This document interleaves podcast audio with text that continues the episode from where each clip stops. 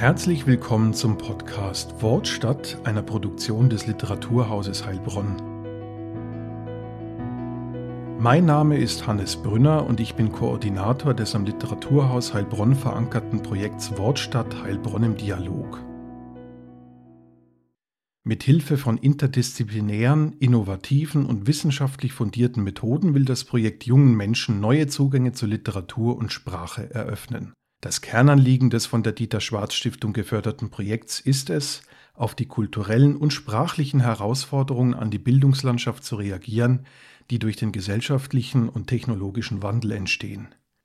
Das bereichsübergreifende Konzept des Projekts spiegelt sich auch in seinen Partnern wider. Zu ihnen zählen der Lehrstuhl für interkulturelle Germanistik der Universität Bayreuth, das Institut für Deutsch als Fremdsprache der LMU München sowie das Heilbronner Science Center Experimenta. Wie schon in den ersten drei Folgen des Wortstadt-Podcasts spreche ich auch dieses Mal wieder mit den Schriftstellerinnen Lena Korelik, Safir Can, Zehra Cirak und dem Schriftsteller Akostoma. In dieser vierten Folge geht es vor allem um die Frage nach dem Zusammenhang zwischen Lesen und literarischem Schreiben, einen zeitgemäßen und produktiven Umgang mit den sogenannten Klassikern und die Reaktion von Lehrkräften auf das, was in Schreibwerkstätten passiert. Doch zuerst zum Verhältnis zwischen Lesen und Schreiben. Wie wichtig ist Lesen, um literarisch schreiben zu können und umgekehrt? Kann Schreiben auch zum Lesen verführen? Ja, das ist eine ganz wichtige Frage, finde ich. Also für mich äh, gibt es kein, kein gutes Schreiben ohne Lesen. Ich kann mir das nicht vorstellen. Also jemand, der überhaupt nicht liest und was Tolles schreibt, das kann ich mir nicht vorstellen. Äh, so kam ich zum Schreiben übers Lesen und ähm, ich kann nur hoffen, dass, dass sich die Leute durch das Schreiben zum äh, Lesen auch, dass die da dazu animiert werden. Das kann ich aber nicht, das weiß ich nicht. Ich, ich versuche auf jeden Fall immer in meinen Schreibkursen Hinweise zu geben auf große Autoren, Autorinnen und äh, das mache ich. Und dann, dann sind meine Hinweise nicht auf Comics und solche Dinge, sondern ich versuche dann wirklich das Beste vom Besten. Also wirklich große, bedeutende Autoren. Sie sollen es mal hören, auch wenn Sie es nie lesen, aber ich finde es schade, dass äh, manchmal vielleicht auch Realschüler denken, oh, das kann ich gar nicht bringen. Also ich bringe es und ich versuche es und vielleicht lacht der eine oder andere, eigentlich nie. Ähm, aber ich versuche mich nicht immer anzupassen, diesem angeblich niedrigen Niveau, sondern ich, ich mache, was ich für gut halte. Und dann haben sie es gehört, vielleicht ergibt sich mal die Situation, okay, ah, da war doch mal was. Mhm. Ähm, also ich, ich passe mich dann nicht an irgendwelchen Erwartungshaltungen, sondern ich versuche das zu bringen, was ich für wichtig halte. Sie hatten vorhin angesprochen, dass äh, aus heutiger Sicht Hölderlin und Kleist beispielsweise ja eine, eine, Sprache verwenden, die uns nicht mehr so bekannt ist, also zumindest im Alltag und mhm. äh, erst recht nicht 13, 14, 15-Jährigen. Mhm.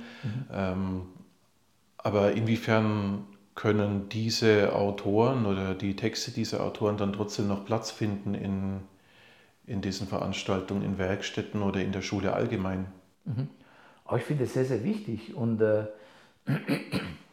ich finde ja gerade zum Beispiel Hölderlin und Kleist sind ja extrem spannende Autoren, die, ähm, die vielleicht gar nicht so schwer zu lesen sind. Also Kleist kann man schon lesen, glaube ich. Also bei Hölderlin wird es hart. ähm, aber ob es schwieriger ist, ein Kleist zu lesen als zum Beispiel ein Goethe, das würde ich jetzt mal nicht einmal sagen. Mhm. Ähm, und ich glaube, also gerade Kleist hat ja auch spannende Themen, mhm. also da geht es schon ab, äh, das kann man schon bringen. Und ich finde es auch wichtig, dass man sowas bringt und mhm.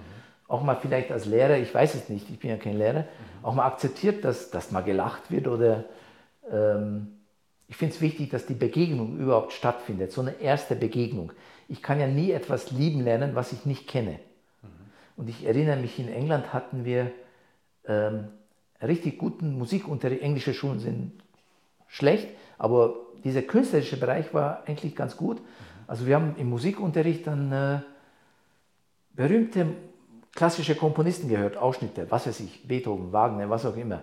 Und wir als Kinder haben teilweise gelacht, ich kann mich erinnern, mhm. aber es ist was hängen geblieben. Mhm. Und der, Deutsch äh, der Musikunterricht in Deutschland, das war eine Qual. Es waren, äh, wie heißt es, die, die Notenlehre, mhm. die aus meiner Sicht, also 99 von 100 Leuten völlig wurscht ist, weil niemand Komponist wird. Mhm. Und wir haben kaum jemals klassische Musik gehört, mhm. was so wichtig gewesen wäre. Denn wenn erst, ich muss es ja mal gehört haben, dass, dass es mir vielleicht gefällt. Mhm. Also ich finde die Begegnung wichtig. Mhm. Äh, die müssen es auch nicht verstehen. Kunst muss man auch nicht sofort verstehen. Mhm. Aber einfach die Begegnung. Und wenn die nur sagen, so ein Schmarrn, ist es mir auch egal. Es ist die Begegnung da. Und wenn sie das zweite Mal das hören oder sehen, dann werden sie vielleicht nicht mehr sagen, so ein Schmarrn.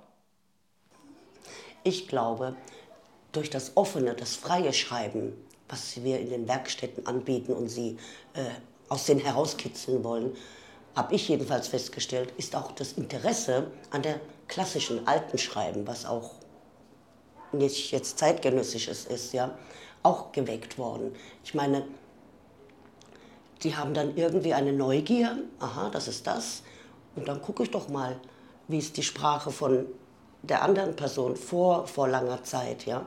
Und auch da kann man ja Entdeckungen machen, dass da in dieser alten Sprache viel Neues mit drin ist, was heute noch äh, wirkt bei diesen jungen Leuten. Aber ich denke mal, unser Anschubsen, unsere, äh, ja, unser Anliegen ist es ja, sie interessiert zu machen. Und wie gesagt, für beide Richtungen, nicht nur das eigene zu schreiben, sondern auch dadurch Interesse zu bekommen, von mir aus, vielleicht sogar auf Balladen, ja, wenn sie selber äh, Texte schreiben und ähm, vielleicht sich dann auch die zeitgenössische Literatur mal anschauen und dann aber auch die Neugier entwickeln, aha, eine Ballade, was ist denn das, ja? Und dann müssen sie selber herausfinden, was ihnen näher liegt. Warum? Das Alte soll ja auch nicht vergessen werden, aber das soll nicht im Vordergrund stehen. Und es steht aber im Vordergrund. Im Unterricht. Äh, genau, nur, es steht im Unterricht im Vordergrund und die Heute zeitgenössische noch? Lyrik, die fehlt komplett. Also äh, ich weiß nicht, ob ich da die Richtige bin, da eine Beurteilung abgeben zu können, aber natürlich finde ich auch, dass das Alte, so nenne ich es jetzt auch mal, äh, wichtig ist, definitiv, aber das Neue ist mindestens genauso wichtig und auch weniger abschreckend und man könnte vielleicht wenn wir von der Ballade ausgehen, die Ballade zu einem Teil eines Langgedichts gegenüberstellen und so den Unterricht gestalten. So wurde damals geschrieben, so wird jetzt geschrieben. Was sind die Unterschiede? Hier sind Reime, hier sind keine, da ist ein Klang, dort ist diese Wortwahl, hier jene äh, lebende Autorin oder keine Ahnung, äh, lebt im x. Jahrhundert.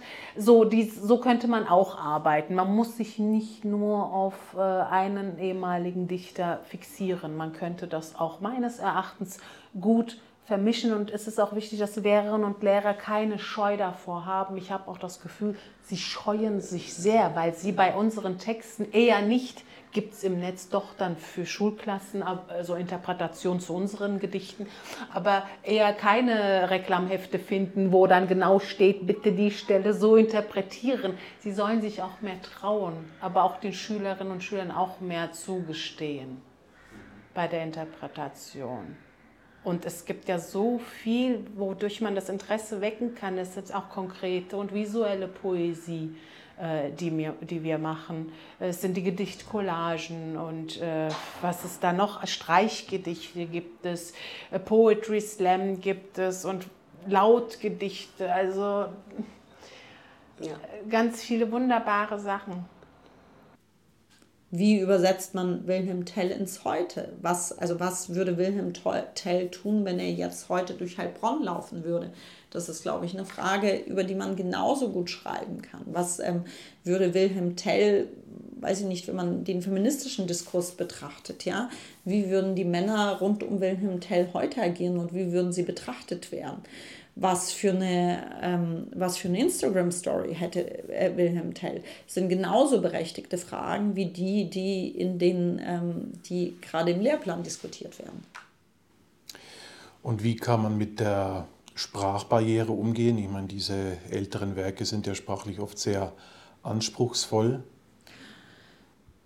Ich glaube, das muss man, ich glaube, dass man, ich weiß gar nicht, ob sie anspruchsvoll sind. Ich würde es, ich würde es wertfreier formulieren. Ich glaube, die sind einfach nur anders in einer anderen Sprache.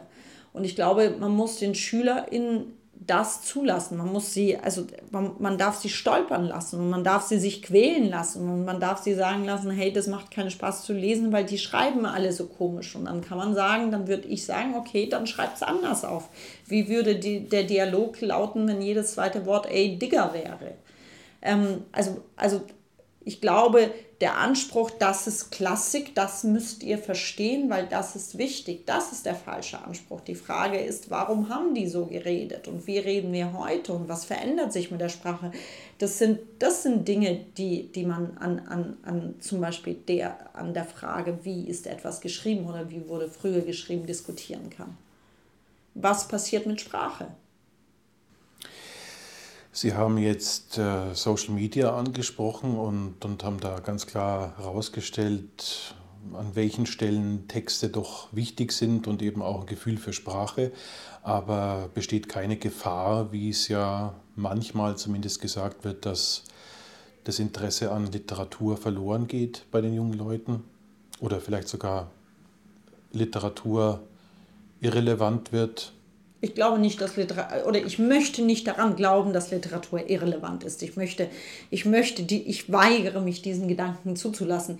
Ich glaube aber natürlich, dass es da, also ich glaube, dass Literatur sich verändert. Ich glaube, dass, dass ähm, vielleicht diese Jugendlichen, oder nicht alle, aber ein Teil ähm, Kunst anders begreift, in, vielleicht in kürzeren Texten etc.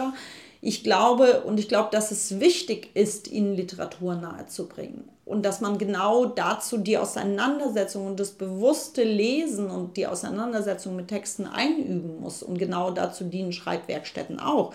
Die dienen nicht nur zum Schreiben. Dem Schreiben geht immer das Lesen sowohl voran als auch nachgestellt. Ähm, und ich glaube, dass das ganz wichtig ist.